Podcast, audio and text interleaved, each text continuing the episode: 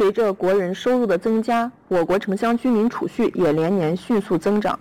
在鼓励拿明天的钱圆今天的梦的时代，为什么许多人还是把钱放在银行里？老百姓为何总是不花钱？这里除了消费习惯、消费环境的因素，说到底还是缺少花钱的底气，没得花，不敢花。我们现在就来谈一谈影响消费水平的因素，盘点2013年明星婚礼成为娱乐圈一大热潮。明星情侣们为了举办一个隆重盛大的婚礼，不惜花费巨资，从定制的婚纱礼服到顶级的珠宝首饰，动辄花费数千万，有的甚至过亿元。其奢华程度让人咋舌。在我国偏远地区的大山里，贫困家庭的孩子衣衫褴褛，一年四季只能以山毛野菜汤充饥。为什么居民的消为什么居民的生活消费水平会有如此大的不同呢？到底是什么制约着人们的消费呢？影响人们消费水平的因素很多，其中主要的因素是居民的收入。收入是消费的基础和前提，在其他条件不变的情况下，人们当前可支配收入越多。对商品和服务的消费总量就越大，收入增长较快的时期，消费增长也较快。反之，当收入增长速度下降时，消费增幅也下降。所以，要提高居民的生活水平，必须保持经济的稳定增长，增加居民收入。成都某中学政治老师现有存款两万元，月收入四千元左右。十一黄金周，看着许多同事计划出国旅游。该老师的心也热了，但一万五左右的旅游费，对比口袋里的钱，他有些犹豫。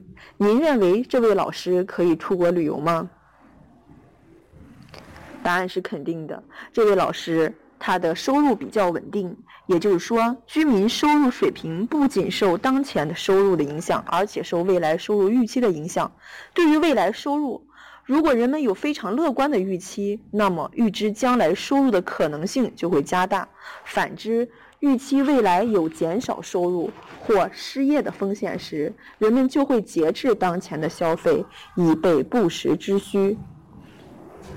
未来的收入预期影响当前的消费量。改革开放以来，居民收入都增加了，但是收入差距普遍存在，而且收入差距在扩大。假如 A 班只有五位同学，家庭月收入达到十万元，而其他同学家庭月收入都还只有六千元。而 B 班大多同学家庭的月收入在九千到两万元间。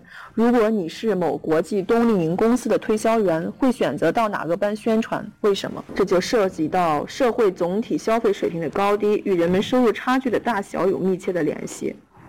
人们的收入差距过大，总体消费水平会降低；反之，收入差距缩小，会使总体消费水平提高。收入差距一般与社会总体消费水平成反比。除了收入因素，还有物价因素。物价是影响消费水平的主要因素。收入一定的情况下，物价下跌，人们手中的购买力普遍提高，商品消费量就会增加。如果物价上涨，人们手中的购买力普遍降低，对商品的消费量就会减少。总之，影响消费水平的根本性因素是社会经济的发展，主要因素是收入因素和物价因素。